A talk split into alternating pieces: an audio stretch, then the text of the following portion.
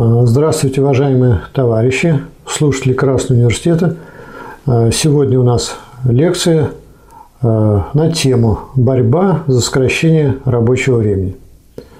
Мы рассмотрим здесь три вопроса. Первое, собственно, а почему необходимо сокращать рабочее время, и есть ли такая объективная необходимость? Второе, а почему стоит вопрос о борьбе? То есть почему э, сказать, сокращение рабочего времени происходит беспроблемно?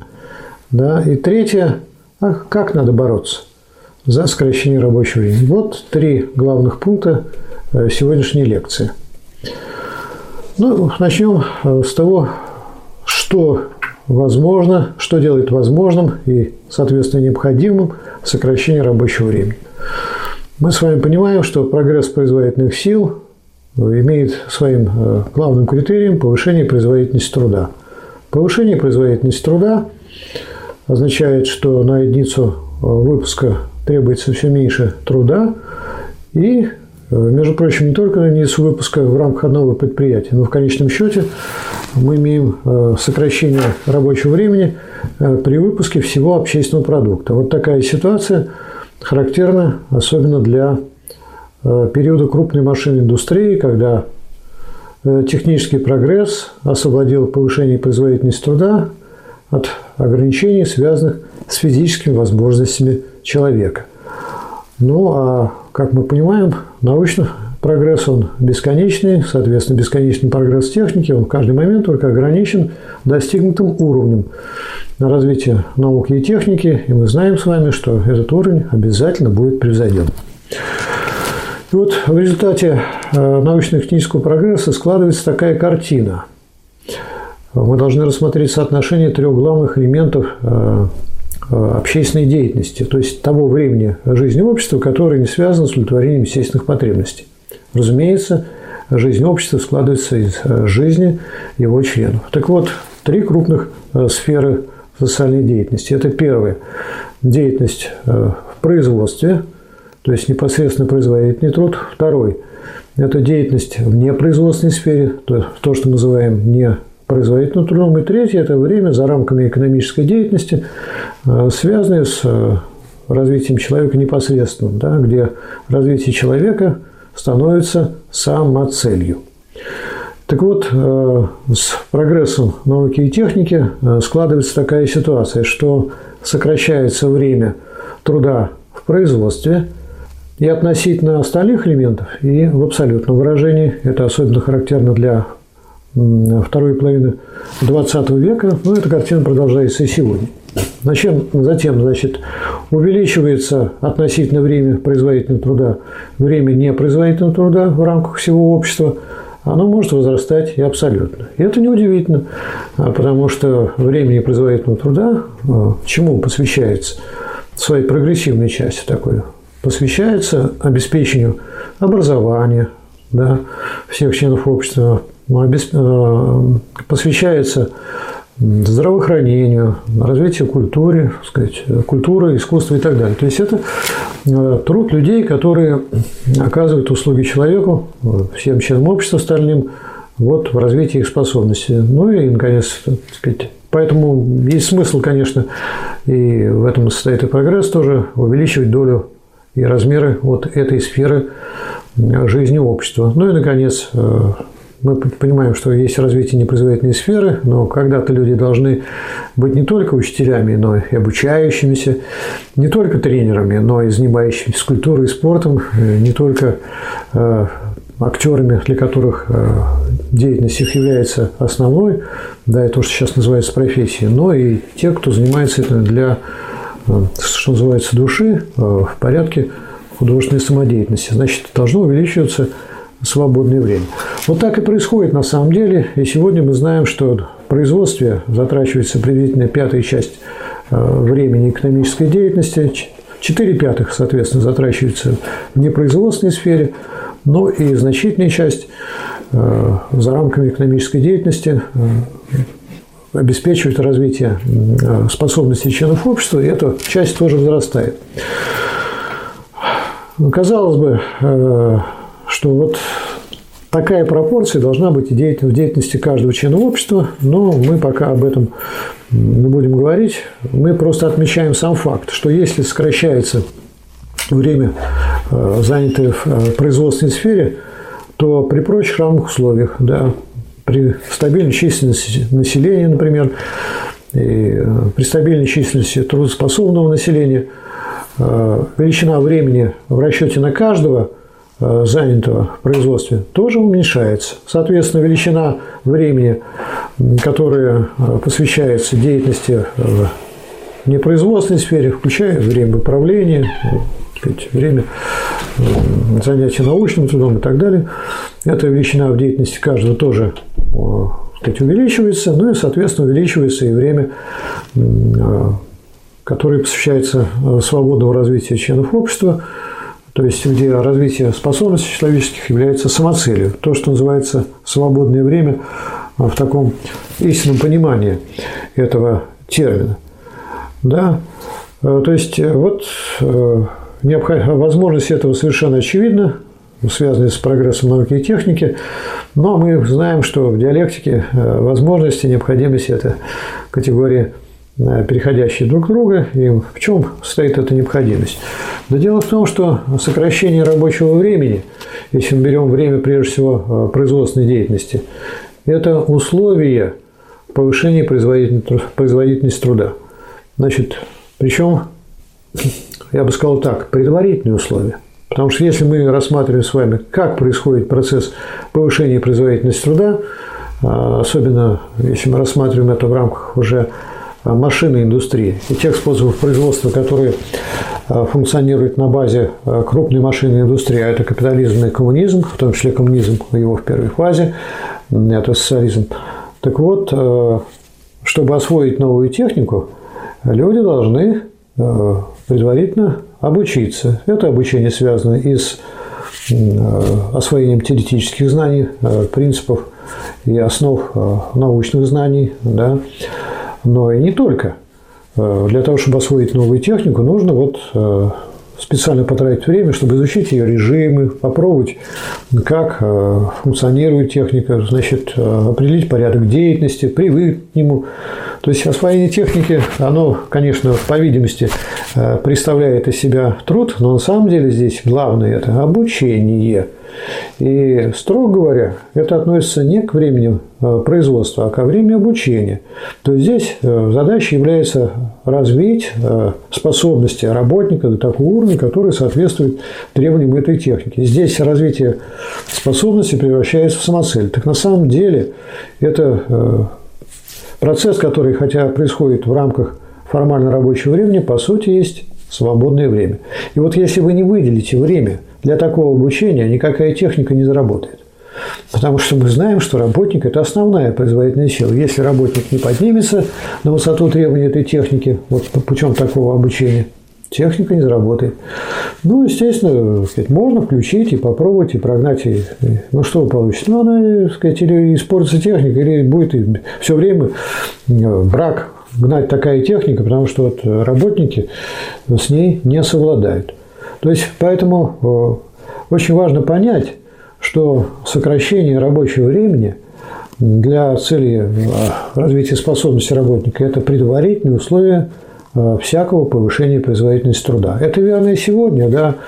Это вообще верно и если мы возьмем в целом прогресс производительных сил, потому что можем сказать, что вот производительные силы, скажем, э, э, в условиях рабовладения прогрессировали за счет чего? За счет того, что они уже начинали Э, представляет собой воплощение определенных научных знаний, потому что выделилась сфера науки, и появились люди, которые могли этому быть, посвящать свое основное время. Да? Но в то же время мы понимаем, что поскольку э, работники, э, непосредственные работники, рабы, были лишены всякого свободного времени, в том числе и времени для развития своих способностей, то никакого прогресса орудий там не наблюдалось. Наоборот, там старались значит, сделать примитивнее эти орудия, потому что вот рабский труд был принудительный, и он э, совершенно не мотивировал работников на повышение производительности труда, наоборот, он побуждал их к тому, чтобы испортить орудие труда и как-то на на какое-то время облегчить свое вот это бремя этого непосильного, непомерного труда. Ну, надо отметить, что на самом деле с прогрессом э, рабовладения вот рабовладельцы, которые были заинтересованы в совершенствовании орудий труда, начинали использовать некоторые систему э, материального, морального поощрения, в том числе и в виде сокращения рабочего времени. Но в целом рабовладение эту задачу не решило, а вот э, в условиях крепостничества работник уже в большей мере мог собой располагать. Да, у него была уже часть времени, которым он располагал, следовательно, было свободное время – тоже. Ну, и это способствовало прогрессу производительных сил и орудий труда. Значит, в условиях э, капитализма картина складывается тоже достаточно противоречиво. Первые э, сказать, машины э, использовались совершенно по-другому, да, без сказать, такого специального обучения предварительного, но чем сложнее становилась техника, тем больше возникала необходимость в том, чтобы и э, в целом подготовить работников, то есть обеспечить грамотность, чтобы они могли бы хотя бы просчитать там инструкции, чтобы, говоря современным языком, технологические карты, да, и нужно было подготовить их к смене э, сказать, этих машин, и вот там уже э, сокращение рабочего времени становится совершенно очевидно предварительным условием Э, прогресса техники, но как это реализовывалось, мы об этом будем говорить ниже.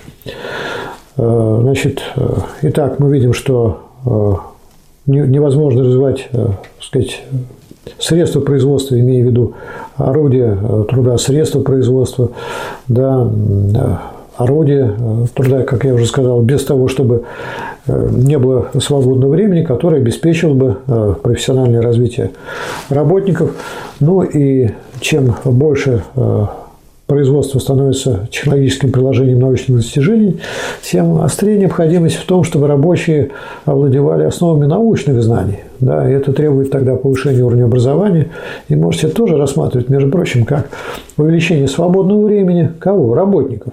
Потому что если э, в середине XIX века э, начало рабочей карьеры это было 5 лет – да, вот поскольку примитивные достаточно были орудия труда и выполняли эти рабочие малолетние примитивные функции, то сегодня нам старт уже не в 5 лет, а надо так сказать, получить среднее образование хотя бы. Да, и общее среднее образование, или специальное среднее образование, поскольку без этого э, уже с современной техникой работать невозможно. И в результате э, рабочий стаж да, или э, совокупное время, если брать э, все отработанное время за всю жизнь, уже, уже сокращается за счет того, что поднимается верхняя планка вступления, э, возраста вступления в трудовую жизнь связанный с тем, что нужно сначала обеспечить развитие способностей работников вот за счет общей системы образования. Да? Так что мы видим, что действительно никакого прогресса техники современной не может быть без увеличения свободного времени. Ну и, наконец, мы можем еще одну сторону взять, э, тоже немаловажно и э, зачастую выпускаемую из виду. Какую сторону? Вот кажется, что, э, что сказать, сокращать рабочее время нужно только тогда или можно только тогда, когда уже повысилась производительность труда.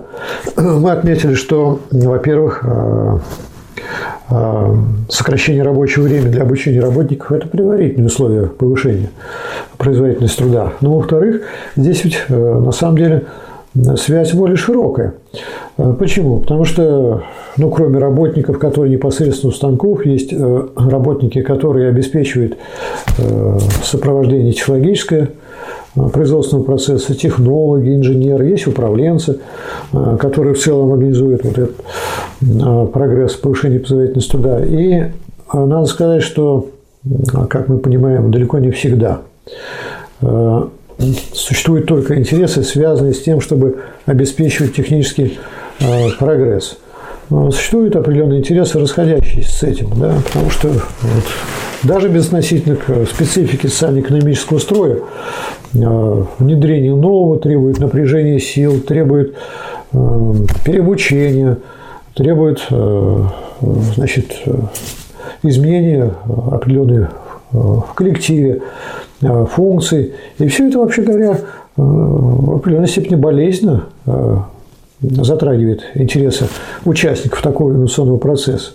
А, так вот, на самом деле мы должны понимать, что сокращение рабочего времени, когда это осуществляется, так сказать, в законодательном плане, это мощнейший побудитель к тому, э, чтобы э, все участники вот этого процесса, процесса, э, обеспечивающего повышение производительности труда, хотят они или не хотят, обеспечивали такое повышение.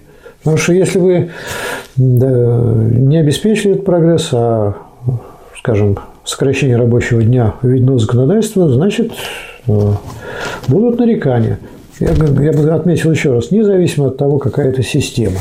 Вот можно посмотреть материалы, которые освещали опыт сокращения рабочего дня до 7 часов в Советской России. Вы знаете, что этот переход начался с манифеста, принятого в 1927 году э, к десятилетию Великой Октябрьской социалистической революции то в литературе было видно, что вот э, этот процесс шел непросто. Производственники жалуются, не хватает того, не хватает этого.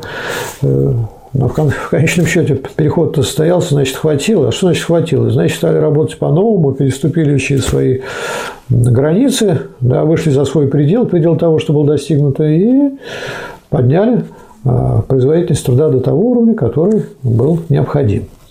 Поэтому еще раз говорю, что сокращение рабочего времени – это и предварительные условия повышения производительности труда, это и мощный побудительный фактор а, к повышению производительности труда. Вот это некоторые общие закономерности, я бы сказал, даже можно это рассматривать как закон сокращения рабочего времени. Если мы берем а, развитие общественного производства а, во всех его исторических стадиях. Но, разумеется, сказать, этот закон проявляется по-разному э, в разных э, формациях. Я бы отметил, что переходим к второй части э, нашей лекции, отмечаем, а почему надо бороться за сокращение рабочего времени, если это такая позитивная, прогрессивная тенденция. Это даже закон, если мы берем все историческое развитие. А почему надо бороться-то? Значит, есть какие-то препятствия, причем препятствия не только связанные с природой, борьба с природой. Мы должны вот открыть новые закономерности, физические, химические, органические. Ведь тут борьба с природой – это некоторый переносный термин, да, или, по крайней мере, мы не это имеем в виду, когда говорим о борьбе с сокращением рабочего времени. Мы говорим о том, что приходится бороться с действиями людей, которые этому препятствуют. А эти действия, как мы с вами понимаем, обусловлены экономическими интересами. Да? И вот надо выявить, э, почему же такие интересы э, возникают и кто является носителями этих интересов. Вот э, надо отметить, что в современных условиях главным препятствием для сокращения рабочего времени является как раз воспроизводство старого изделения труда. Когда существуют классы Э, выполняющие непосредственно производительный труд. Это прежде всего сегодня уже, пожалуй, это один класс, именно рабочий класс. Есть люди, которые выполняют э, преимущественно непроизводительный труд, и они закреплены социально-экономически за этим видом деятельности. Ну и, наконец, есть разные классы, которые вообще к труду имеют отношение только э, в качестве потребителей произведенного трудом других. Да, то есть это люди, которые социально-экономически закреплены за праздностью, да, вот такие тоже люди есть, разумеется, в современном обществе. Э, и э, как же это тогда э, препятствует сокращению рабочего времени? Ну, вот возьмем современный капитализм. Значит, если мы посмотрим «Капитал Маркса», его первый том, Маркс прекрасно показывает, что капиталисты заинтересованы выжить одно и то же количество труда из меньшего количества работников – это связано с тем, что снижаются издержки да, э, на рабочую силу, связанные с оплатой работников. И это связано с тем, что тем самым создается так называемый резервный труда, который давит на работающих и понижает уровень заработной платы у работающих, а с другой стороны всегда обеспечивает капиталистов необходимым количеством значит, работников, если потребуется расширение производства.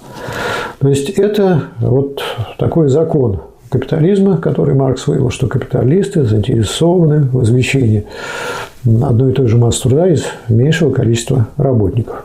Это вот надо иметь в виду. Это что означает на практике?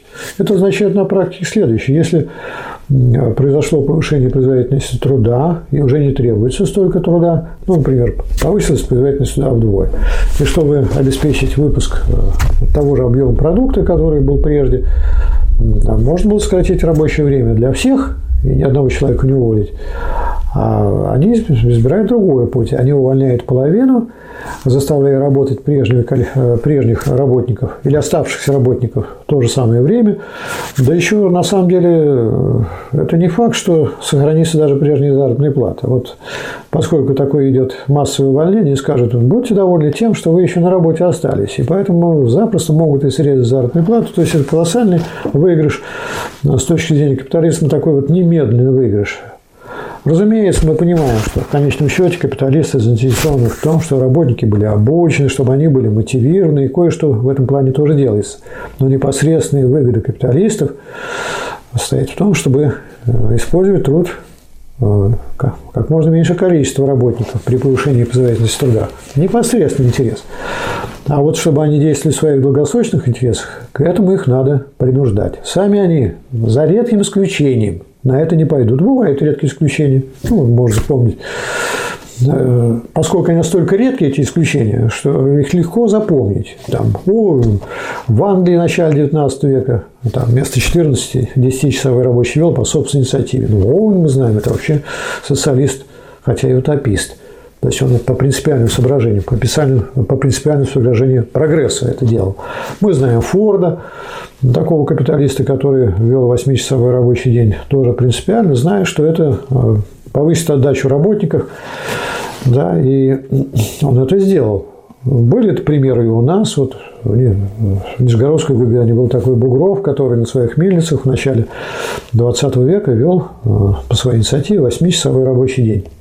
Но это вот настолько редкие э, факты, настолько исключительные эпизоды, что мы по пальцам можем пересчитать таких капиталистов. Массе своей они на это добровольно не идут. Ну, хорошо, они не идут. Может быть, вот рабочие сразу вот начинают, каждый рабочий э, требовать сокращения рабочего времени. Ничего подобного.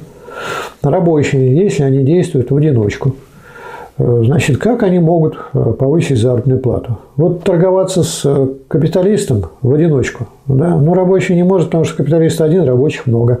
Заведомо проигрышная позиция. Заведомо проигрышная позиция. Поэтому торговаться за выгодную тарифную ставку, то есть плату за единицу труда, рабочий торговаться-то может. Результат-то предопределен. Поскольку рабочих много, продавцов много, рабочей силы, а капиталист один, вот в рамках даже одного предприятия, то, разумеется, тарифную ставку и величину будет определять капиталист. Если, я подчеркиваю, если рабочий действует в одиночку. И что тогда рабочим остается делать, если они хотят повысить свой реальный заработок, то есть количество благ, которые они могут купить на свою денежную зарплату, увеличивать сказать, количество отработанных часов. Увеличивать. Несмотря на то, что обостряет конкуренцию, ведет к снижению расценок, все это разумеется, но вот все время кажется, и это не только кажется, это так отражает, видимо, что вот по сравнению хотя бы с другими я могу получить больше за счет того, что я больше буду работать. И они идут сверхурочные, они выходят в праздничные выходные, они забывают о, об отпусках, они еще прихватывают вторую работу. Правда? Знакомая ситуация. А вы думаете, что в XIX веке такого не было? Тоже такое было. Потому что люди хотят повысить свое благосостояние. Если они это хотят добиться в одиночку, они могут это делать только единственным способом. Да, увеличивать работное время. Хотя это, вот, сказать, безрезультатно в конечном счете, но есть же предел всему. Но всегда кажется, что можно еще поднажать и так далее. Разумеется, можно попробовать и другое сказать. Если я квалифицированный работник, рабочий, я скажу, что вот я не буду, и если вы мне не заплатите, Ну, это один раз работает, второй раз, а третий раз, я вам уверяю. Да что уверять-то? Вот люди житейские опытные знают, что выкинут такого рабочего. Выкинут, несмотря на что. Потому что вот это называется, словами Маркса, деспотия капитала. Неужели деспот будет мириться с, так сказать, с какими-то возражениями со стороны тех, вот, кого он давит? И долго мириться? Да нет, конечно. Поэтому он показательно, может быть, это сделает. Даже, может, в каком-то смысле в ущерб себе.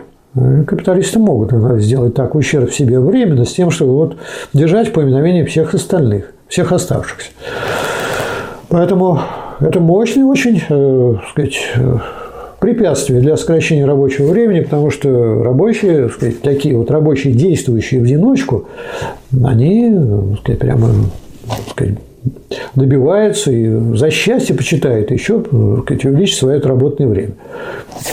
Это примеры вот э, совершенно реальные. Вот у нас в Российском комитете рабочих э, сопредседателем был э, некоторое время Константин Александрович Синков – он работал в свое время токарем завода, машиностроительного завода Нижегородского, был организатором забастовки крупной на этом заводе. Он работал на другом предприятии. И вот он, значит, на Российском комитете рабочих выступал и тоже предлагал принять постановление, которое говорило о том, что нужно отказываться от сверхурочных, нужно добиваться сокращения рабочего времени.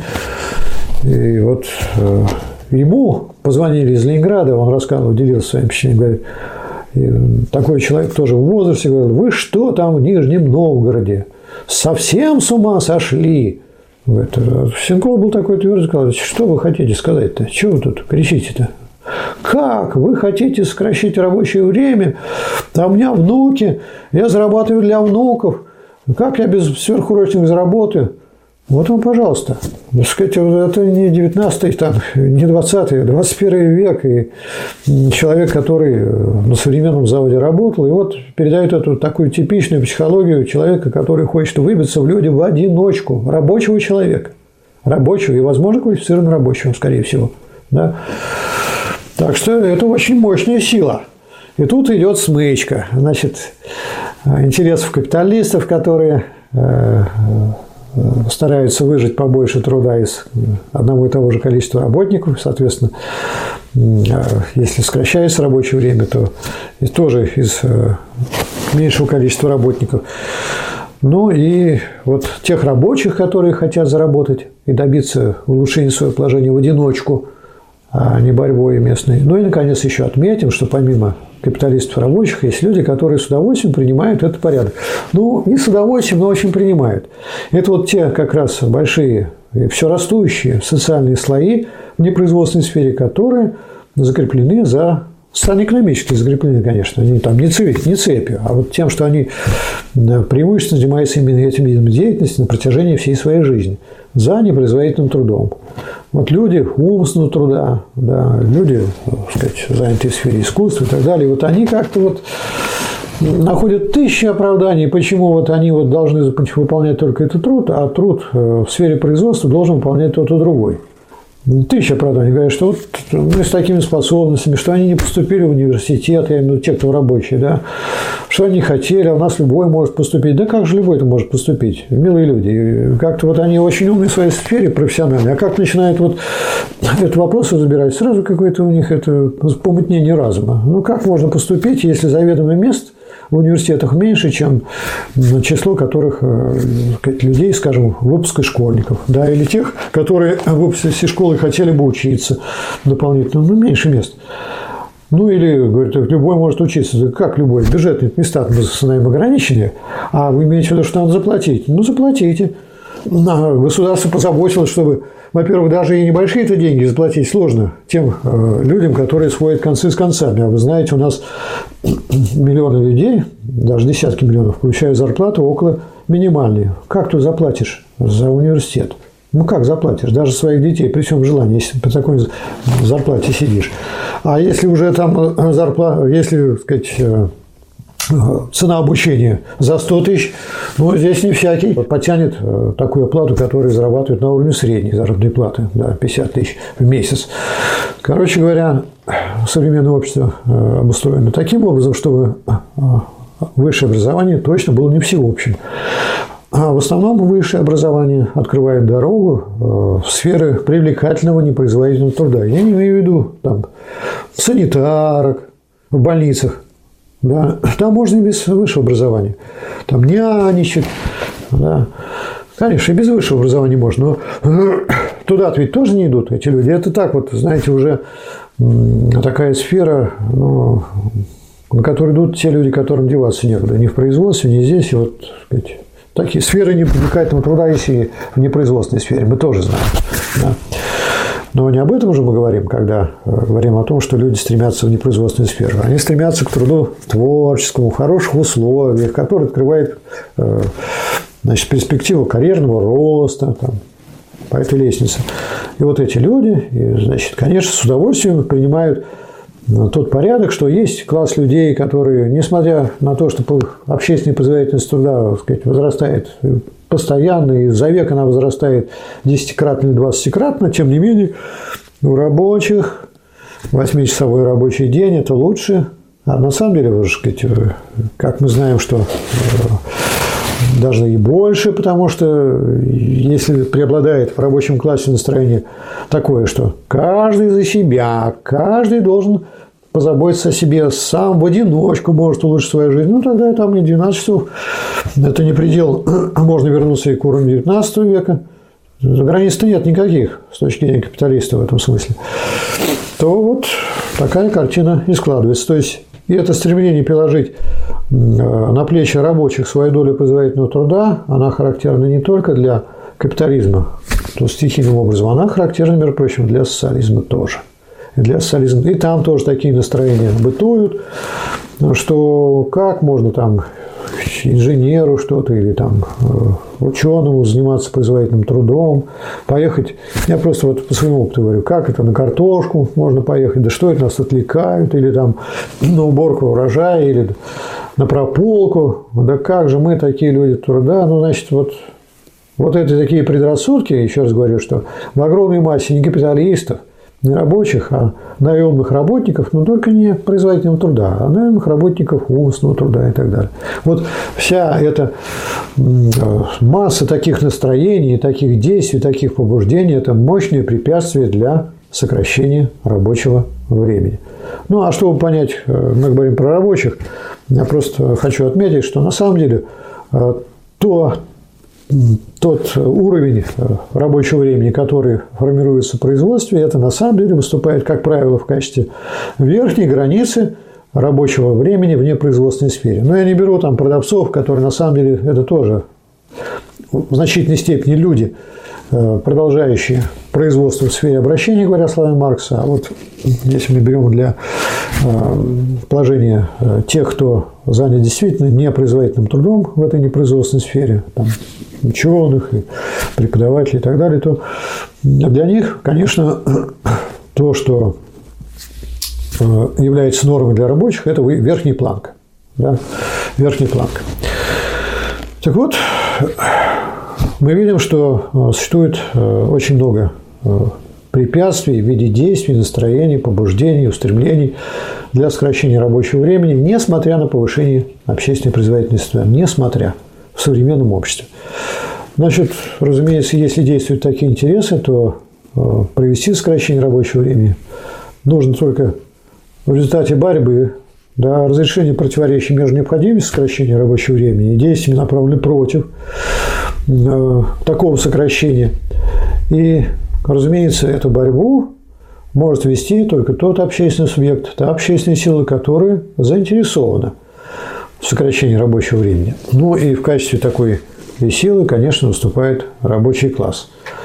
И тут нет никакого противоречия с тем, о чем я говорил раньше, что рабочие, когда действуют поодиночке, значит, стремятся обеспечить повышение э, заработка за счет удлинения рабочего времени. Так они стремятся и наносят ущерб своим интересам, здоровью, материальному благосостоянию, потому что ну, только заработаешь в конечном счете лекарства, и капиталисты используют это в качестве средства для пересмотра норм Сказать, вот, вот такие пути, они обостряют конкуренцию между рабочими, значит, снижают гарантии занятости. То есть это в какой-то степени выгодно, но это мы говорим, что это побочный интерес, второстепенный. А коренной интерес рабочего, как представитель рабочего класса, стоит в том, чтобы сократить рабочее время и повысить заработок, и обеспечить время для того, чтобы получить э, возможность для борьбы за свои коренные интересы, да, для общественной деятельности, для развития за рамками э, производства, для э, приобщения к э, достижениям культуры. Так, в этом стоит коренной интерес рабочего класса, а значит и каждого рабочего. Поэтому те э, действия, которые обусловлены побочными интересами рабочих, должны быть нейтрализованы чем? Действиями рабочего класса в коренных своих интересах. Так вот, обеспечить э, сокращение рабочего времени в условиях, когда со стороны капиталистов, со стороны рабочих, э, сказать, действующих в своих побочных интересах, со стороны тех социальных слоев, которые заинтересованы в консервации старого разделения труда, можно только коллективной борьбой рабочего класса за сокращение рабочего дня. Ну, а эти коллективные действия, как мы с вами понимаем, могут быть обеспечены только а, при помощи организации специальные, это, конечно, профсоюзные организации. И не случайно успехи а, а, сокращения рабочего времени, а эти успехи начались, датируются уже вот движением с конца XIX века, связаны с подъемом а, забастовочной, стачной борьбы. Ну, и не всегда ее организаторами выступали профсоюзы в таком признанном смысле, да, потому что, скажем, в царской России профсоюзы не были легализованы, Поэтому зачатки профсоюзных организаций были и действия были, э, которые сказать, выполняются сегодня профсоюзными организациями, но это вот э, не имело формы э, профсоюза, такого признанной формы профсоюза, законной формы. Ну и как можно добиться, что за коллективные действия? Забастовочная борьба. Конечно, забастовочная борьба. Во-первых, забастовочная борьба – это уже, я бы так сказал, Сама забастовочная борьба, само прекращение работы в интересах рабочих есть отвоевание свободного времени. Вы можете, сказать, капиталисты на нас нападают и так далее, но когда мы решили, что мы вот э, будем бороться за свои интересы, что это означает? Мы отвоевываем свободное время, как время, когда мы действуем в своих интересах. Вот видишь такое стачка, между прочим. Прекращение работы. И что прекращение работы? И какое тогда время? Просто не рабочее время – Просто, сказать, что разве стачкующие, если это настоящая стачка, организованная профсоюзами, разошлись по домам, и кто куда, и кто на диване лежат. Да разве так успеха добьешься? Да, по-настоящему, э, сказать, стачка идет тогда, когда люди э, и не уходят с своих рабочих мест, не работают, конечно. А что они проводят? Собрания, обсуждают тактику и стратегию, обсуждают, а что надо дальше делать, изучают трудовой кодекс. Это вот прямое превращение – нерабочего времени в свободное время. Каким? Путем отвоевания. Потому что люди нуждаются в этом. Рабочие люди, чтобы отставить свои интересы. Они вот таким образом отвоевывают для себя рабочее время. Стачка – это и есть отвоевание рабочего, отвоевание части рабочего времени с целью превращения его в свободное время, не считаясь волей капиталиста.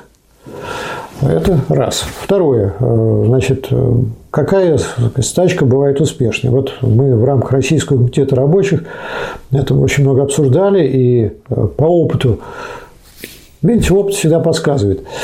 Того, что делали в Российском профсоюзе докеров в морском порту Санкт-Петербурга, известно, что наиболее эффективная стачка была такая стачка, которая предусматривала не полную остановку работы, а пристановку работы на время – на час, например, в смену. Ну, разумеется, перед этим шел отказ от сверхурочных.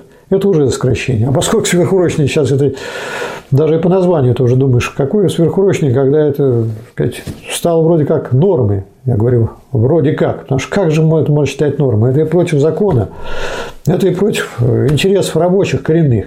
Но тем не менее, значит, вот они отказались от сверхурочных при выполнении норм на 101%. А дальше, значит, они отказались от работы на один час. И тоже вообще, э, конечно, норм может выполнить трудно было, но сокращение заработка было не, э, не очень большим. Ну, на час, ну, там, десятая часть заработка. Неприятно, конечно, но неприятность такую можно пережить. Тем более, что забастовка-то была связана с тем, с требованием повысить заработную плату, в том числе в виде тарифов. Значит, можно было в конечном счете добиться того, что мы, так сказать, работаем на час меньше, и вот так в такой форме проводим забастовку, а повышение заработной платы э, приводит к тому, что за единицу труда, что в конечном счете за меньшее время мы начинаем получать столько же, сколько раньше за большее время, и даже выше. То есть тогда что получается? Совмещение сокращения рабочего времени не просто с, без, с сохранением уровня заработной платы, а с повышением его. Вообще это песня. Да? И это вполне экономически возможно. Борьба только и проблема в том, что это требует э, высокого уровня организации коллективных действий, значит, постоянной работы э, профсоюзников, ну, такой отмобилизованности рабочего коллектива. Ну, надо сказать, что вот э, докеры такую мобилизованность демонстрировали на протяжении более чем год. Но чтобы постоянно к этому перейти, таких еще фактов не было. Таких фактов еще не было. Чтобы постоянно работать в режиме Э, значит, забастовки в виде сокращения рабочего времени на час такого не было еще пока. Ну, а перспектива, конечно, с этим связана. Работаем, работаем, потом, в конце, в конце концов, э, капиталисты понимают, что А. Рабочие не отступят, Б. Что работая на час меньше, рабочие, тем не менее, обеспечат выполнение производственной программы, организация производства улучшилась, да, были использованы новые технологии, новая техника – и прибыль нисколько уменьшилась, и тогда вот опыт практики уже э, побуждает э, капиталиста э, принять эти условия да, и пойти на уступки, поскольку он практически ничего не потерял. Ведь до этого нужно довести – и вот если это широко развернется, то дальше будет картина какая, что уже и государство, как коллективный капиталист, скажет, ну что вы, вы тут упираетесь, отдельные капиталисты, смотрите, как все хорошо. Тут и зарплата растет, и вроде и работники довольны, спрос растет, и все мы такие цивилизованные, хорошие. Давайте-ка мы примем такой закон. Разве такое невозможно? Возможно. Но принимали же во Франции закон о 35-часовой рабочей неделе. Принимали. Ну, конечно, не сами по себе, а вот в результате того, что французские рабочие долго били за это дело, и на отдельных предприятиях добивались успеха, и получилось широкое распространение. Когда получилось широкое распространение, ну, тогда можно уже узаконить, узаконить то, что и так вошло уже в норму жизни. Вот ведь как при капитализме добивается сокращения рабочего времени. Ну, и я хочу сказать, что даже при социализме, ну, поскольку вот сокращение рабочего времени э, при капитализме позволяет рабочим посвятить все больше времени э, сказать, борьбе за свои экономические интересы, а потом, значит, на этой почве растает борьба за политические интересы. Так и было в России, между прочим, да, вы помните, что даешь 8-часовой рабочий день, и тоже второй лозунг – это «Долой самодержавие», а, сказать, это массовые были же выступления уже. Э, сказать, перед первой русской революцией, начиная с э, после значит, завершения контрреволюции то же самое выходили, когда выходили, не в праздничные же дни выходили, а это были бастующие, сотнями тысяч выходили, и вот эти требования у них уже прекрасным образом совмещались. Так что они на этой волне добились успеха в конечном счете. Но я хочу сказать, что и при диктатуре пролетариата придется бороться. Бороться за сокращение рабочего времени. Вот его опыт наш тоже показал, что борьба, придется бороться. Вот даже когда государство приняло диктатуру пролетариата, значит, э, вот этот э, акт о том, что надо сокращать рабочий день до 7 часов. Я уж не беру э, введение 8-часового рабочего дня, тогда была борьба с диктатурой пролетариата с капиталистами. Да? А здесь уже никаких капиталистов или капиталистов там где-то на периферии, 27 год, а уж через три года там, через четыре вообще их не было видно. А что же тогда препятствовало? Да кого-то бюрократизм, то вот, значит, жалобы на то, что как-то стало сложно работать, да мы не сможем, да и у нас нет ресурсов. И эта нота ведь она где-то объективная. А что значит ресурсов? Найдите, найдите, Значит, подумайте, вы для того и организатор производства, чтобы находить и открывать те резервы, которые сегодня используются. Так это надо творческий подход, это нужна инициатива, это должно быть напряжение постоянное, отмобилизованное. И что, вот так все бюрократы, вот бюрократы – это люди, которые относятся к делу управления как к чужому делу. И вот так они все будут прямо на ура проводить курс на 7-часовой рабочий день. И я должен сказать, что, конечно, Не было. Тем более, что когда это 7-часовой рабочий день используется для чего? Для того, чтобы увеличить время, которое рабочие уделяют участию в управлении. Да, значит, а как, в каких формах? Мы же это прекрасно помним, что в конце 20-х годов началось шефство заводов над госучреждениями. То есть, приходят организованные рабочие, да, так сказать, министерство начинает контролировать, что там делают. То есть, вся эта заркая атмосфера, когда чаек попиваем, там беседы ведем на отвлеченные темы, вся эта атмосфера пропадает. Все портит рабочие, все хорошо было. Они пришли и испортили, потому что они люди, это станков, там не побеседуешь, да, и чаек-то не погоняешь. И вот вдруг таких все было хорошо так и гладко, и вдруг вот они пришли, рабочие говорят, а что вы тут делаете, дорогие друзья? Мало того, что они спрашивают, они еще Значит, дальше дают рабкрин, э, сказать, сообщение о том, что здесь явно лишние люди, потому что все можно делать значительно короткое более время. Значит, сказать, сокращение происходит вот аппарата с, с сопряженным с улучшением его работы, с уменьшением волокиты, бюрократизма и так далее. Неужели это на ура будет встречаться? Мы видим, что не очень на ура. Ну, вот провели одну Значит, потом были, вот мы знаем, э, сказать, обстоятельства, связанные с Великой Отечественной войной. Конечно, это потребовало напряжения всех сил. И уже о сокращении рабочего дня пришлось на время забыть.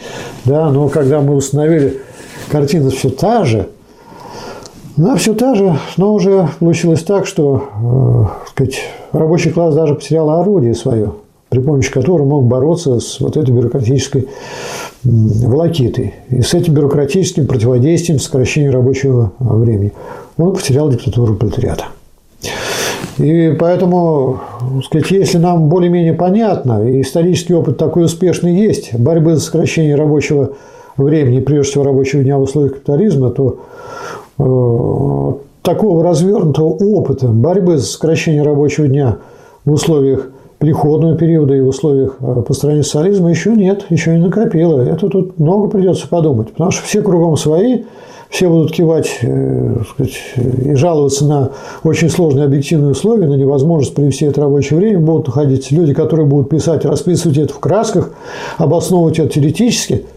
Я это не голословно говорю. Я читал брошюры, которые говорили, в которых говорилось, ну, 7-часовой рабочий день, до того времени. Да нет, лучше 8-часовой, но пусть вот будет один выходной лишний. Да, и потом, вот, сказать, был известный такой очень э, экономист и статистик у нас тоже, э, который написал потом в своей работе поздней, что да, 7-часовой рабочий день, это уж мы значит, хватили лишнего.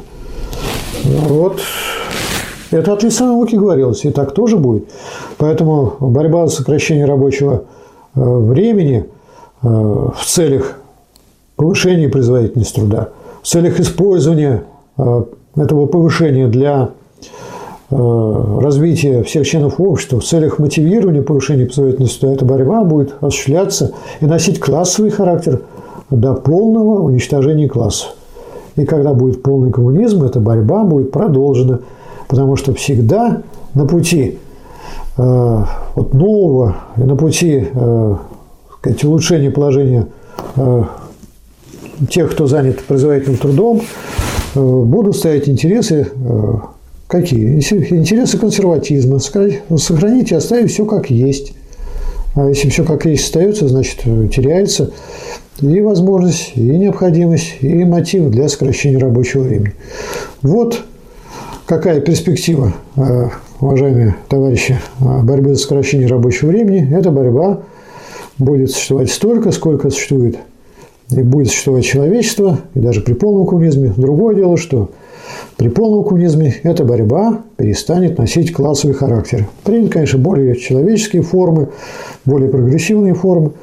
Но я думаю, что надо сегодня побороться в тех формах, которых мы имеем, не очень хороших, не очень таких мягких, чтобы добиться этого прогресса. Спасибо за внимание. Не кажется ли вам, что при российском капитализме, когда работодатель держит зарплату на самом возможно низком уровне, высвободившееся время рабочий будет использовать исключительно для дополнительного заработка, а не для изучения Гегеля и Маркса? Нет, не кажется. Дело в том, что сокращение рабочего времени э, достижимо, как я уже отметил, в результате коллективных действий рабочих.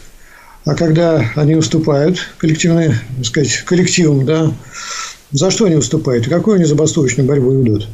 Ну, никогда опыт показывает, что они не ведут ее только за сокращение рабочего времени. И в первую очередь за сокращение рабочего времени.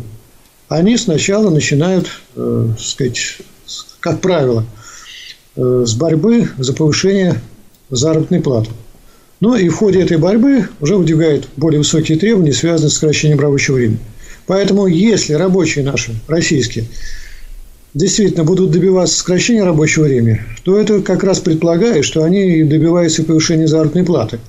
Вот э, представляя себе ситуацию такую, что они будут сокращать рабочее время, забывая о повышении заработной платы и о повышении заработной платы, это, мне кажется, совершенно нереалистичным предположением.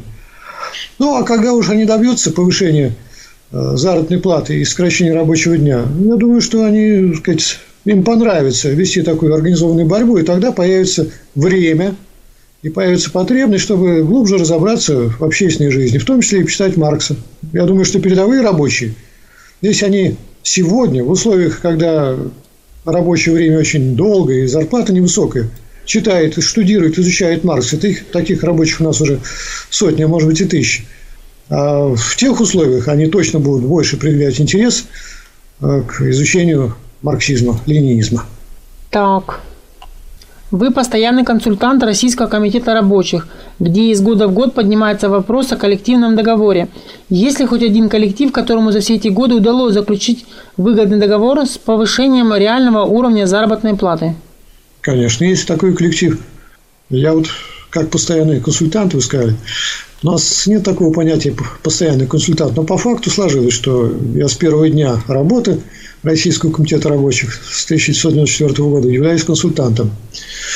Так вот, э, учредитель э, Российского комитета рабочих, и таким учредителем э, была портовая организация морского порта Санкт-Петербург, портовая организация докеров, как раз дал пример того, какой должен быть коллективный договор уборщейся организации. И, безусловно, в этом коллективном договоре было, была закреплена норма э, повышения э, реального содержания э, заработной платы. Так что этот опыт есть.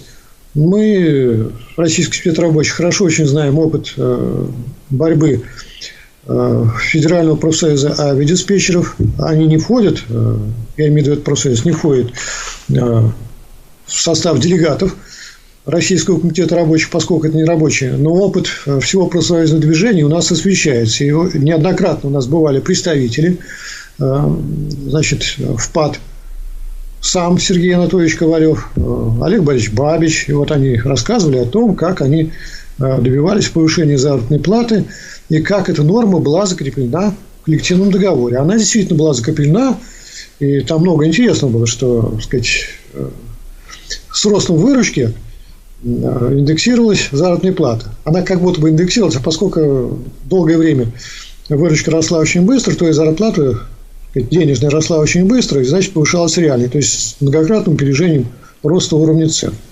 Так что такой опыт есть. Этого, этого опыта, может быть, э, хотелось бы больше иметь, да.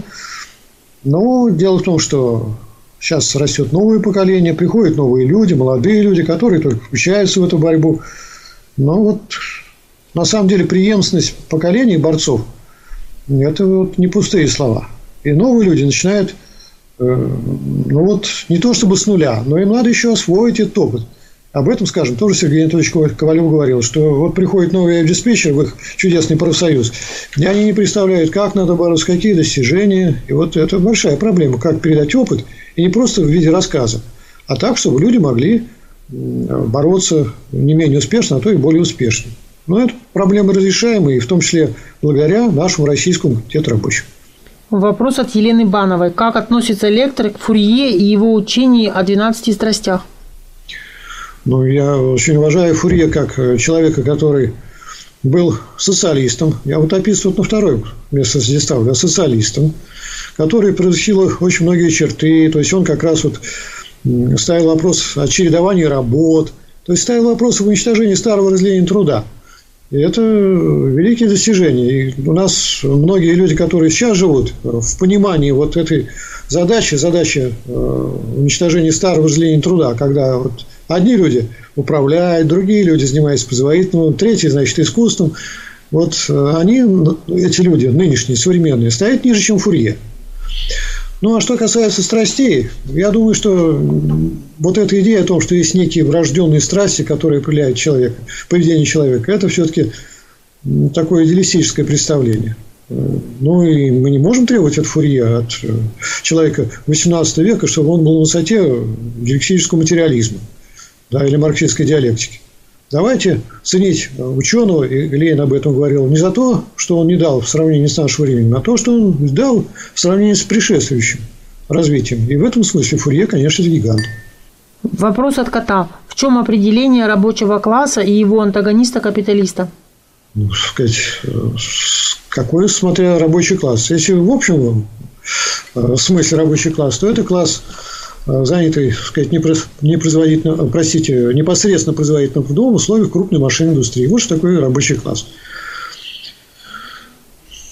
Вы же не спросили не пролетариат, но это класс наемных рабочих, который занят в условиях непосредственно производительным трудом в условиях крупной машинной индустрии. Если вот хотите сказать капиталистический рабочий класс, а социалистический рабочий класс – это класс, который является так сказать, совместным собственником средств производства и занят непосредственно производительным трудом – Э, в условиях крупной машинной индустрии. Вопрос от Сергея Кожухова. Насколько большой коллектив должен сплотиться, чтобы добиться успеха? Есть ли шанс у рабочих небольших предприятий через забастовку улучшить свои условия? А, ну, мы с вами знаем, что э, по закону организовать забастовку можно только тогда, когда за это выступит большинство за это выступит большинство. То есть, если мы имеем в виду вот такую забастовку, которая предполагает соблюдение всех норм э, этого закона, то тогда вот насколько большое? Большинство должно быть. Большинство. Да?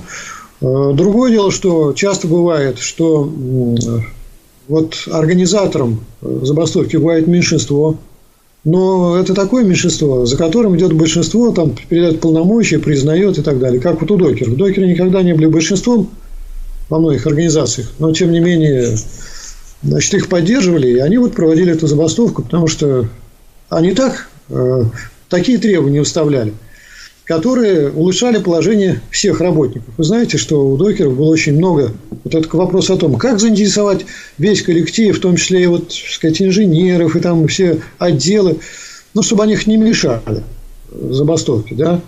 Как заинтересовать вот в том, чтобы вот, э, в том, чтобы они поддерживали хоть в виде такого дружественного нейтралитета бастующих рабочих докеров.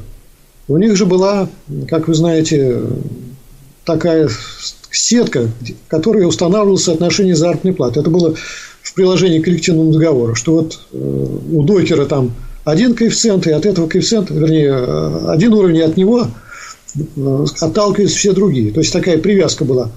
Зарплаты всех работников проранжированы к зарплате докера как основного, основной профессии в порту. И поэтому очень часто такая была картина. Вот Константин Васильевич Федотов, э, первый председатель портового комитета, рассказывал, что приходили к нему из отделов и говорили, ну, слушай, когда вы будете вообще бастовать? Потому что уже хочется повышения заработной платы. Да? Так что вот вам как большинство еще, между прочим, завоевывается. Что касается небольших предприятий, с точки зрения закона ведь не имеет значения, сколько, большое оно или маленькое, надо, чтобы было, большинство выступило. А так все процедуры прописаны безотносительно, я имею в виду, коллективного трудового спора и проведения забастовки безотносительно к размеру предприятия. Так вот, можно даже и предположить, что если вот небольшое предприятие, и все хорошо друг друга знают рабочие, то, может быть, это и легче. Хотя здесь есть и свои проблемы тоже. Поскольку небольшое, значит, работодатель близко очень ко всем рабочим, сказать, следит внимательно за тем, что происходит, и может лично давить. Но еще раз говорю, что сказать, с юридической точки зрения никаких проблем организовать забастовку в э, небольшом предприятии нет. Дело за делом, что называется. Вопрос от Сергея Фролова. Расскажите о состоянии забастовочной борьбы в современной России и об итогах съезда Российского комитета рабочих. Ну, если э, брать официальную статистику, то э, вот таких коллективных трудовых споров и, сказать, дней потерянных, как считает официальная статистика, она называет дни потерянные от забастовок, потери.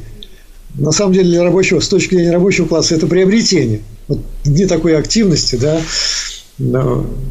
то величина очень небольшая.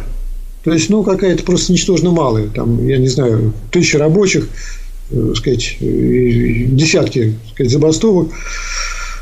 Но мы с вами понимаем, что трудовых конфликтов на самом деле в России э, число значительно больше. Другое дело, что вот они не отражаются в статистике, но и о них тоже так вот сразу не знаешь, потому что поскольку это часто стихийным образом возникающие такие ситуации, то это люди, не связанные с другими, может быть, не имеющие доступа к средствам массовой информации, действующим на стороне рабочего класса, тем более, что эти средства массовой информации не так популярны в сравнении с средствами массовой информации, которые обслуживают интересы буржуазии. Но, тем не менее, это уже значительно шире. Но там их то и здесь, то они, так сказать, остановили работу, они выступили с требованиями. Да. Знаем, что очень, э, сказать, достаточно или, по крайней мере, широкую известность приобретают коллективные действия, организованные профсоюзом э, действия э, медицинских работников. Не то, чтобы там очень широко забастовочное движение, но тоже присутствует, и, ну, и, по крайней мере, широкая известность. То есть, нельзя сказать, что мы переживаем полосу подъема забастовочного движения. Нет, такой полосы, безусловно, нет. Скорее всего, это все-таки собирание сил. Потому что, вот, например, в рамках Российского комитета рабочих, вы это, об этом подняли вопрос, мы этот опыт постоянно анализируем, значит, э, освещаем в газете «Народная правда». А эта газета уже тираж, так сказать, ее вырос до 40 тысяч. И он вырос не случайно, а потому что вот начинают интересоваться товарищи рабочие. И, и те, кто сочувствует рабочим, материально поддерживают. Дальше эта газета идет, значит, исключительно по проходным. Ну, я думаю, на 9 десятых. То есть, эта идея, значит, ну, сказать, уже становится известной сотням тысяч рабочих, потому что газеты-то ведь раздаются, передаются и обсуждаются. Ну вот, э, я думаю, что раньше или позже, ну хотелось бы, конечно, пораньше, вот этот реальный подъем забастовочного движения – Э, будет наблюдаться. И думаю, что работа Российского комитета рабочих в этом смысле очень полезна. Но, правда, надо помнить, что вот э, как это говорилось раньше, что иногда бывает, что посев в революционном движении, в рабочем движении отделен от жатвы десятилетиями. Ну, я думаю, что на самом деле все произойдет значительно быстрее. Вопрос от МИА. АвтоВАЗ уходит на каникулы на три месяца – После каникул планируется четырехдневная рабочая неделя на предприятии. Следует ли сотрудникам опасаться этого схлопывания? Ну вот, э, вопрос, конечно, содержит уже ответ. Следует ли опасаться? Мы вот какую картину видели в 90-е годы? Отправляли работников очень многих предприятий в оплачиваемые отпуска в оплачиваемый. Я думаю, что в вас тоже в оплачиваемый отпуск. Там вот простой по вине администрации. Денежки нашли, чтобы ушли на три месяца. А потом, значит, приходили рабочие, а приходить было некуда. Вот такое оставление рабочих мест на такой большой период, ну, это вот всегда настораживает. Потому что я думаю, что многих уведомили как раз тут за два месяца, да, что ребята, все, происходит сокращение, мы в деталях не знаем. Если на три месяца, значит, очень многих, может, уже уведомили, и через два месяца, что называется, можете не приходить. Не приходить на работу. То есть, мне кажется, вот э, так по, по-настоящему бы, по то есть, я вот хочу с задавшим вопросом, задавшим этот вопрос согласиться, что ситуация это опасная. Очень опасная. Ну, вот у нас была тоже ситуация, это не вас, а газ в свое время. Значит, 40 тысяч приблизительно человек первой смены пошли, а им сказали, мы сегодня не работаем. И не пускают их охранники. Ну вот что бы сделали люди, которые э, дорожат своими рабочими местами и так далее. Они, я думаю, что вот так, так подвинули бы охранников. Ну, как это можно 40 тысяч человек остановить? Какая охрана может остановить 40 тысяч? Да? И пришли бы и сказали, вот теперь нам сюда директор, расскажите о перспективах, о гарантиях давайте все это... Нет, они развернулись и ушли. Я вам хочу сказать, что не только первая смена, а в целом у нас меньше 20 тысяч уже занятых. Вот раз вот так люди дают спокойно себя отстранить от работы по усмотрению работодателя, то это очень опасная такая ситуация. Очень опасная ситуация. Поэтому я думаю, что и на ВАЗе тоже хорошего мало. На три месяца они уходят. Кто придет, чего, на каких условиях придут. Как-то вот не надо в такие, в такие сложные моменты так сказать, оставлять рабочие места. Казалось бы, вот мне. Если вот что-то посоветовать, ну, конечно, это требует организации. Я знаю, там Петр Золотарев всегда был профсоюз такой боевой. Ну, их, конечно, очень так сказать, здорово душили, им не удалось широко развернуться. Но я не думаю, что вот э, единство, если остался профсоюз, он с удовольствием это воспринял и не пытался что-то предпринять. В конце концов, ну, должны открыться уши, что называется, да, у рабочих. Ну, сказать, вот, должны они э, посмотреть на опыт того, что в 90-е годы делалось, когда работников отправляли в отпуска, сказать, ну, половина рабочих гуляли в отпусках. И чем все это дело закончилось, да? Ну, и как-то я бы вот тоже подумал, что в этой ситуации, которая требует более решительных и организованных действий со стороны профсоюза, с тем, чтобы, ну, получить максимально возможные, вот максимально возможные в этих условиях гарантии занятости. Вопрос от марксиста, от марксиста Коли. Наиболее известные медийные экономисты сегодня Хазин и Делягин. Знакомы ли вы с их взглядами, уровнем квалификации и как к ним относитесь? Да, я сказать, знаком с их взглядами. Это толковые экономисты, толковые. То есть, на что, собственно, направлено, вот, сказать, не Глазева. Он, может, не такой медийный, но вот это люди одного поля. Это люди, которые э, требуют усиления роли государства, да, и не просто, так сказать, о государствлении, а со всеми сказать, соответствующими инструментами государственного регулирования экономики, нацеленные на большие программы, на перспективу, на координацию, на финансирование централизованные э, инвестиционные активности, да, на освобождение от сказать, невероятной зависимости финансовой и всякой технологической от э, западных стран, значит, за утверждение и за развитие нашего отечественного производства. Ну, это можно только поддерживать. Вот единственное, что я хочу сказать, что э, в работах и выступлениях этих, э, в общем, дельных людей, экономистов, как-то не выявляется, а что будет иметь рабочий класс вследствие развития отечественного производства. Вот и у Глазева вы можете прочитать все, что угодно – ну, он, правда, иногда оговаривается там о повышении заработной платы. Но чтобы вот о сокращении рабочего дня, вот ни разу я не читал. Ни разу не читал я у Глазева много работ. Как-то вот он совершенно этого не видит. То есть, это прогрессивные люди, но ограничиваются они кругозором да, а, буржуазии. Передовой, прогрессивный, но буржуазии. Пролетариат у них на заднем плане, рабочий класс. Поэтому их э, в этом смысле марксизмами, конечно, нельзя назвать, но марксизм это, марксизм-ленизм – это самая последовательная, так сказать, э, научная теория. Значит, в этом смысле они ограничены э, в своем э, научном кругозоре. Вопрос от Ивана Репина. Какие отрицательные моменты будут иметь место при сокращении рабочего времени для рабочего, например, увеличение требований со стороны работодателя и норм выработки? Как с ними бороться? Ну, вот, э, разумеется, работодатели все пытаются использовать в своих интересах. В том числе и сокращение рабочего времени, которого, которое они, работодатели, не подарят, а которого добьются рабочие. Да, и он будет пытаться вот, повысить значит, нормы, срезать расценки – Безусловно, с тем, чтобы в новых условиях как-то вот, э, сказать, увеличить прибыль не за счет научно-технического прогресса, а за счет просто вот прямой эксплуатации рабочих. То есть, этот интерес к выжиманию из рабочего максимум прибыли при любых обстоятельствах, он прослеживается. Но я хочу сказать, что э, вот если рабочие добились сокращения рабочего дня, я еще раз говорю, что вот э, если мы берем такой результат, то надо брать его с движением к этому результату, как всегда мы э, должны делать. Так это движение состоит в том, что рабочие организовались профсоюз, что они э, коллективные действия осуществили. Да не просто осуществили, а успешные коллективные действия. Потому что сокращение рабочего дня, да еще без понижения заработной платы, это вообще высший пилотаж.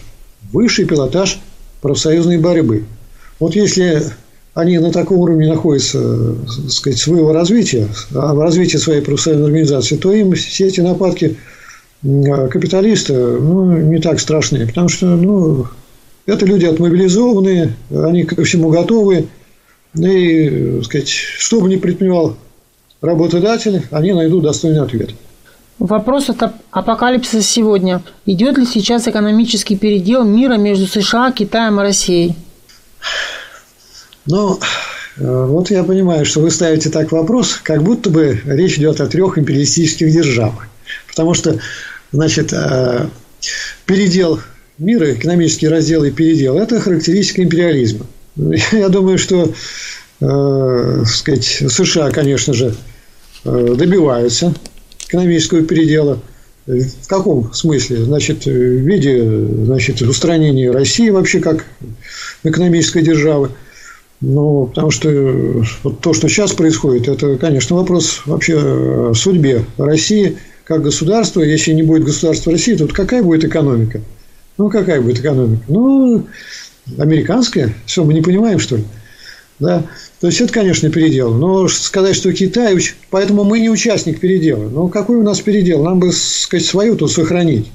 Это что, да вообще, неужели сейчас у России есть интерес к захвату чего-либо?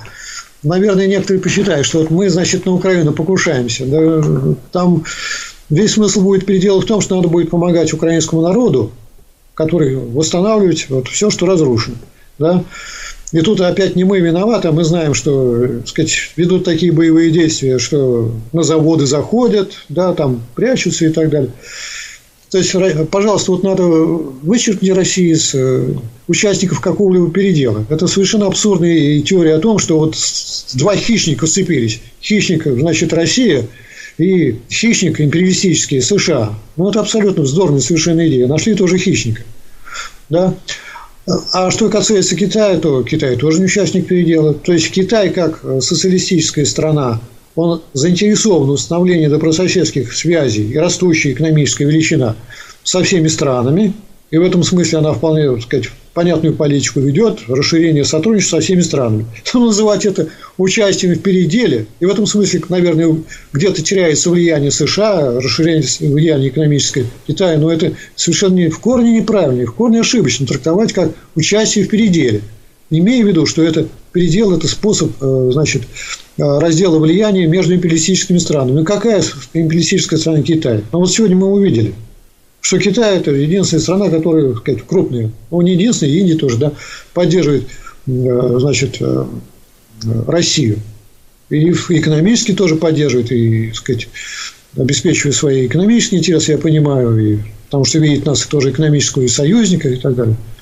То есть, поэтому я бы сказал, что всякое нечто, в том числе и нечто, которое называется мировая экономика, находится в процессе изменения и перераспределения сфер влияния, но э, характеризовать эту картину в целом как э, участие в переделе совершенно неправильно, поскольку у нас есть сейчас э, отношения, когда мы говорим о Китае и США, не отношения между двумя империалистическими странами или двумя группировками империалистических стран, а между значит, социалистической державой и империалистической державы. Это новая ситуация, надо ее описывать по-новому.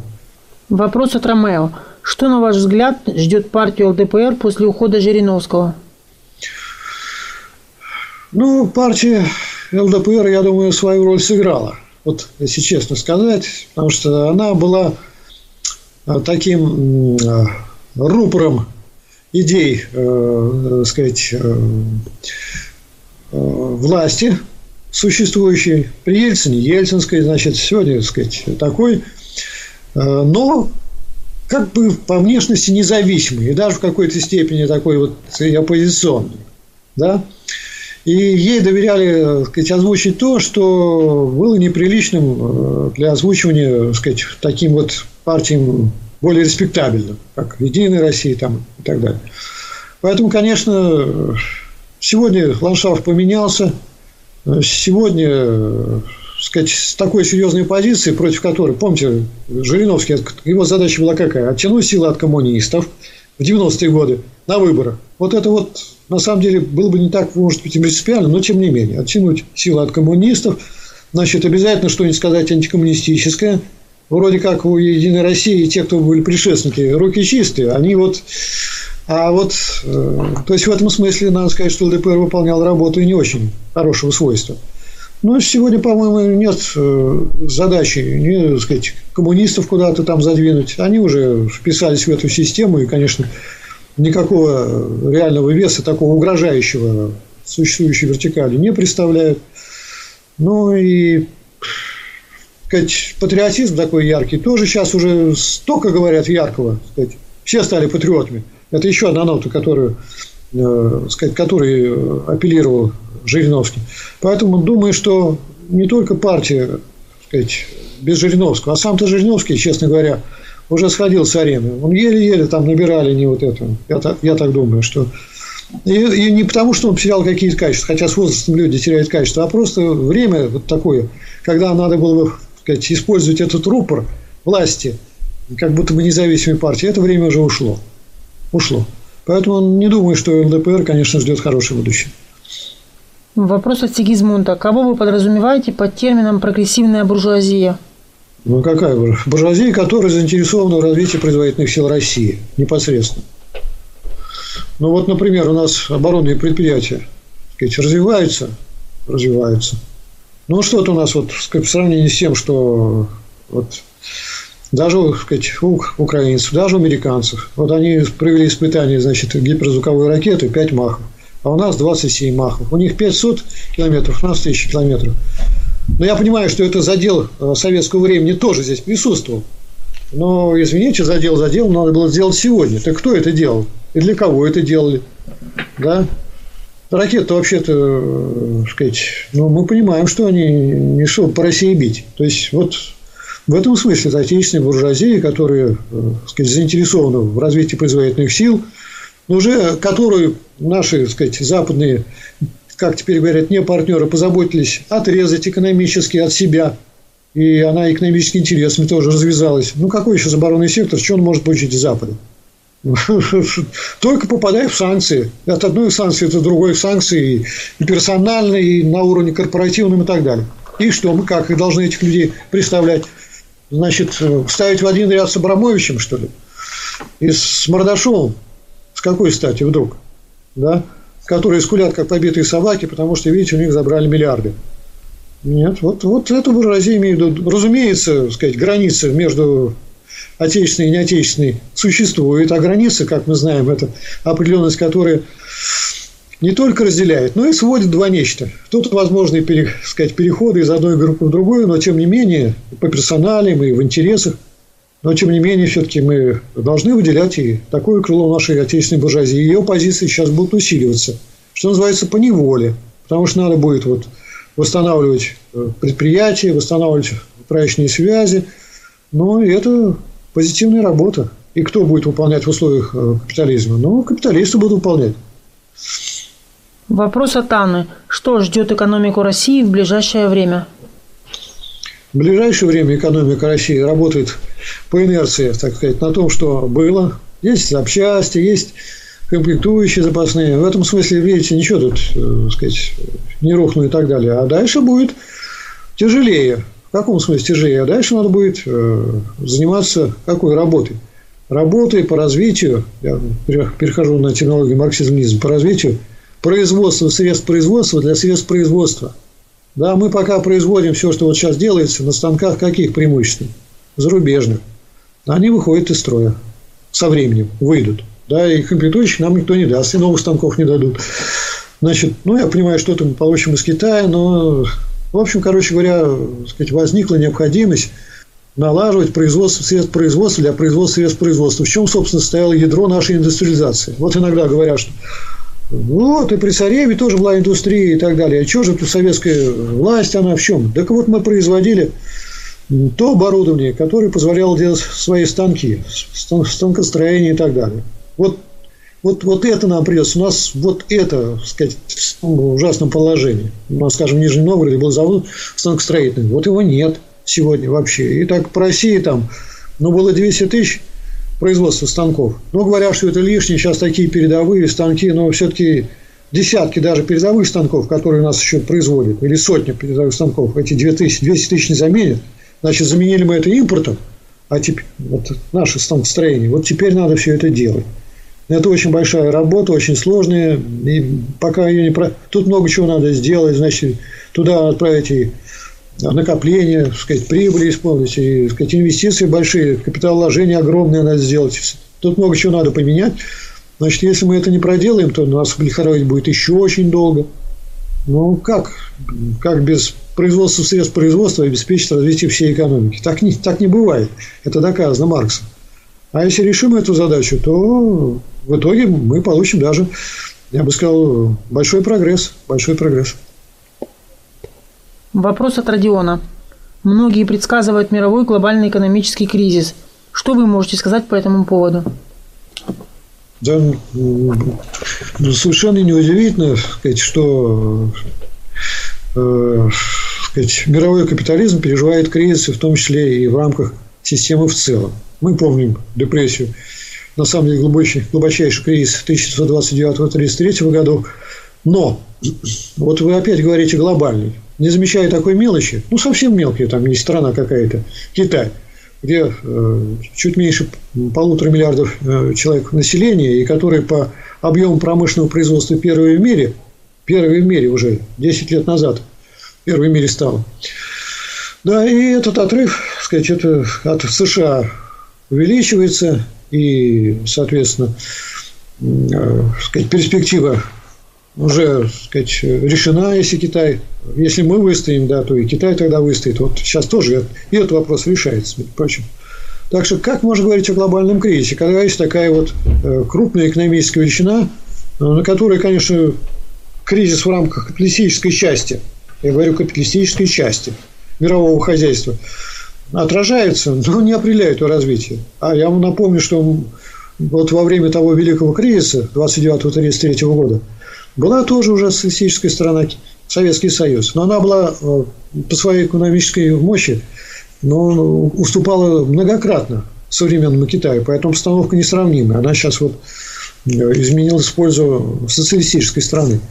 Так у них был упадок, а у нас вот строили заводы, сказать, очень бурно, в том числе за счет того, что нам поставляли оборудование, хоть чтобы как-то поддержать эту свою промышленность, как-то выйти из кризиса капиталистического. Вот по этому смысле, в этом смысле Китай это тоже какой-то демпфер вот этого кризиса капиталистической части мира. Поэтому какой тут глобальный может быть кризис, если Китай? Ну, вот мы имели ситуацию 2008-2009 годов, да, 7 там раньше начиналось, да, было некоторое сокращение производства и в США, и в Европе. Это тоже тянуло на вот но это звучало как мировой финансовый кризис.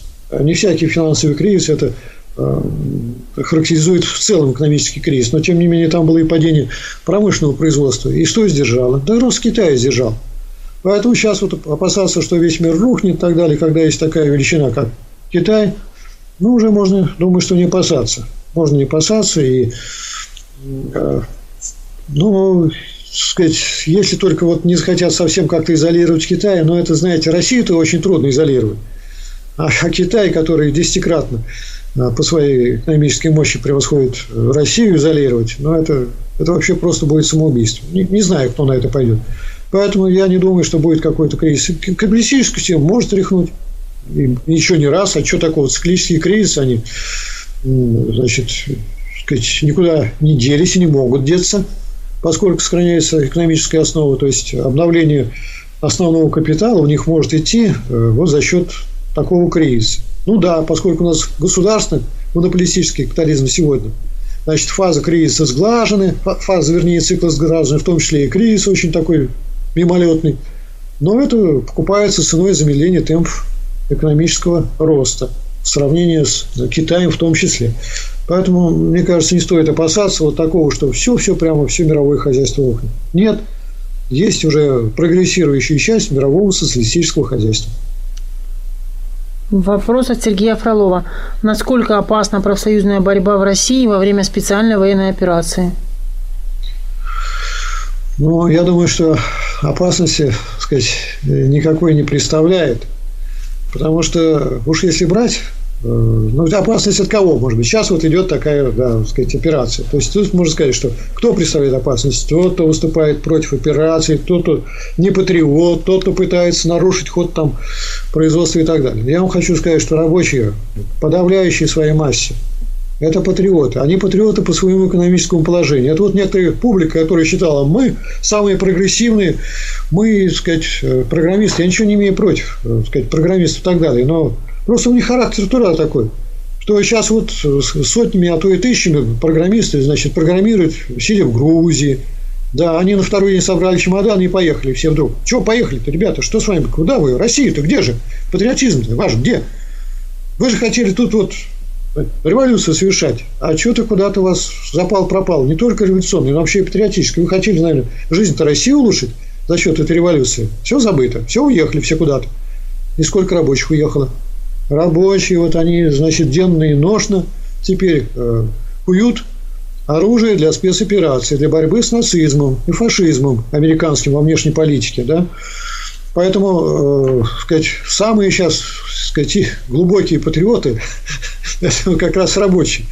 И никакой рабочий ущерб обороноспособности выступать не будет. Но очень будет, и наверняка уже есть такие охотники, которые из числа капиталистов, работодателей, которые под предлогом того, что сейчас такая сложная ситуация, значит, попытаются сказать, ухудшить положение рабочих, там дополнительные сверхурочные надо, не надо, да, значит, увеличить смены рабочие, от, отказаться от, от выходных, там, э, сказать, занизить, понизить заработную плату, хотя есть возможность, может быть, ее повысить. То есть, вот спекулировать на этом моменте э, людей из числа работодателей, они, они всегда на всем спекулируют, да, и, скажем, опыт э, Первой мировой войны. Создавались промышленные комитеты. И чем занимались эти промышленные комитеты? Да тем, чтобы вот, э, значит, по сути, казнократством. Завысить цены, там, сказать, такие заказы сформировать, чтобы как можно больше себе прибыли урвать. Ну, я отнюдь не идеализирую нынешнюю нашу буржуазию, что, да, конечно, она должна заниматься организацией производства, но желание сказать, воспользоваться этой ситуацией для казнократства, ну, никуда не делось. Да? То есть, казнократство я имею в виду сказать, для завышения смет по оборонзаказам, да, для распила денег. А что их остановит? Ничего не остановит. Так вот, рабочие своей забастовочной борьбой вот эту, так сказать, казнократскую такую линию э, поживиться сказать, за счет государства, за счет интересов в целом страны э, в пользу вот этих особых частных интересов, я думаю, что вот забастовочная борьба как раз и профсоюзная работа как раз поставит предел. И никакой так сказать, профсоюз не, не будет требовать э, сказать, повышения зарплаты там, в ущерб производству – но, так сказать, отстоять свои интересы законные должны профсоюзы. Я вам должен сказать, что вообще военное время, или сказать, близкое к войне, это время очень тяжелое для профсоюзного движения. Ну, например, в свое время э, американские профсоюзы Великой Отечественной, ну, вернее, во Вторую мировую войну, э, заключили такое партнерское соглашение, что, дескать, какое повышение зарплаты, какие забастовки. Отказались от забастовок. Значит, Э, капиталисты озолотились, рабочие нет. Так а если капиталисты озолотились, значит, была возможность улучшить жизнь рабочих? Была. А почему не улучшили? А потому что рабочие вот под лозунгом, так сказать, вот э, борьбы с германским фашизмом отказались от своих законных прав, хотя ну, обстановка у них не требовала. У них-то военных действий на их территории не было. Поэтому не надо, так сказать, пугать кого-либо – профсоюзным движением, потому что в профсоюзах стоят самые настоящие патриоты России. С головой они. И наоборот, вот надо использовать эту вот силу профсоюза для того, чтобы бороться в том числе и с казнократством, расхищением государственного заказа, гособоронзаказа. Да? И поэтому, значит, созидательная инициатива рабочего класса, она в любых обстоятельствах спасительна для страны. Иван Репин, и все-таки борьбу целесообразнее начинать с борьбы за повышение заработной платы или за сокращение рабочего времени? Борьбу же проще будет вести постепенно, поэтапно? Ну, вот я думаю, что как раз пытался сказать, что тут не надо эти задачи противопоставлять. реально, так сказать, и, наверное, больше понимания будет у рабочих. Как раз борьба за повышение заработной платы. Но, вот я еще раз говорю, что ну, мы же не должны повторять только то, что делали до нас. Должны же мы вот что-то передовое использовать. Да? Но в чем развитие стоит? В том, что в усложнении, там, сказать, в усилении прогрессивных тенденций. Вот если мы будем организовывать забастовочную борьбу так, как вот самые передовые люди организовывали, я имею в виду в виде сокращения рабочего времени на час, потом на два, то вы достигнете обеих целей.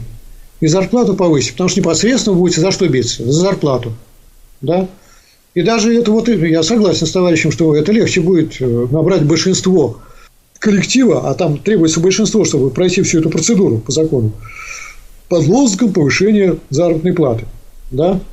Прежде всего, речь идет о тарифной ставке, на самом деле, потому что зарплату, общий заработок вы можете увеличить, вот, попытаться так, как э, делают многие рабочие, выйти еще одну смену, и заработок увеличится. Нет, мы говорим именно о тарифной части или о окладе, так сказать, месячном и так далее, чтобы не, не варьируя, так сказать, увеличением рабочего времени а осуществлять забастовку в виде фактического сокращения рабочего времени. И вот вы достигнете и того, и другого. Осуществляя таким образом забастовку, вы повысите зарплату, и в конечном счете вы при, приучите сами, привыкнете к мысли, что можно зарабатывать больше, работая по времени меньше, и капиталистов к этому приучите. Поэтому я бы не стал эти задачи противоставлять. А формально, да, давайте бороться за повышение заработной платы.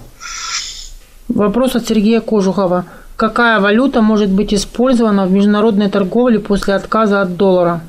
Да, тут э, вопрос, э, если брать его в, таком, в такой абстрактной постановке, как э, сформулировал спрашивающий, то ответ такой. Валюта той страны, которая экономически, так сказать, самые мощные. Но мы знаем, что экономически Китай уже мощнее США. Да? Поэтому вот вам и ответ юань, конечно.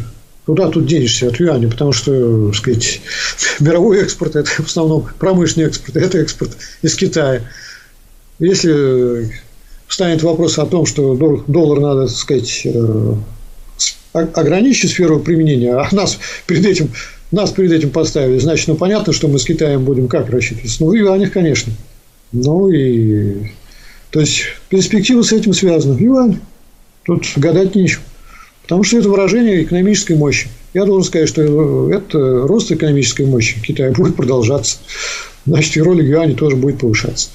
Вопрос от Ивана Репина. Какие классы сегодня можно видеть и обозначить, кроме рабочего класса и класса капиталистов? Телефонист на заводской АТС к какому классу относится? Понятно. Значит, э, ну, я хочу сказать, что вот люди, так сказать, которые учатся в Красном университете, это люди, изучающие марксизм-ленизм, мы знаем, что в капиталистическом обществе есть основной, два основных класса. Да, это, так сказать, капиталисты и класс наемных рабочих. Ну, а есть промежуточные слои. Ну, есть класс, конечно, мелкой буржуазии. Но вот э, я думаю, человек, который спрашивал, не имел в виду мелкой буржуазии, надо еще поискать. Ну, есть, наверное, да, ну, кто? Вот у нас там будочка стоит, сапожник работает. Ну, кто это? Мелкий буржуа, собственные средства производства на рынок индивидуальные, да, он не нанимает никого и сам не нанимается. Но это такой класс, который, я не знаю даже, можно ли характеризовать его как класс, вот имея в виду вот, удельный вес экономики России. Поэтому есть так называемые мелкобуржуазные слои, которые фактически э, не относятся к мелкой буржуазии. Ну, кто это? Ну, вот те, которые тоже наемные работники, но не, не рабочие наемные. Поэтому телефонист в этом смысле – это социальный слой. Мы, конечно, берем его так в широком смысле, сказать, интеллигенция, но в эту интеллигенцию мы понимаем, что интеллигенция в строгом смысле – это люди умственного труда, а есть люди, которые э, если они не выполняют функции производительного труда, то это вроде бы как они интеллигенции, не требуют такой высокой квалификации, но тем не менее люди непроизводительного труда. Поэтому иногда так говорили специалисты и служащие. Специалисты – это люди высококвалифицированного умственного труда, а служащие – ну, рутинные операции выполняющие. Да? То есть, это не является классом.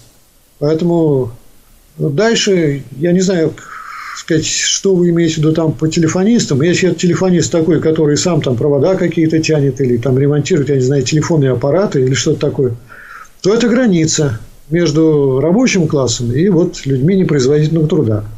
Что значит граница? Сочетает и те, и другие функции. Точно так же, как продавец. Да?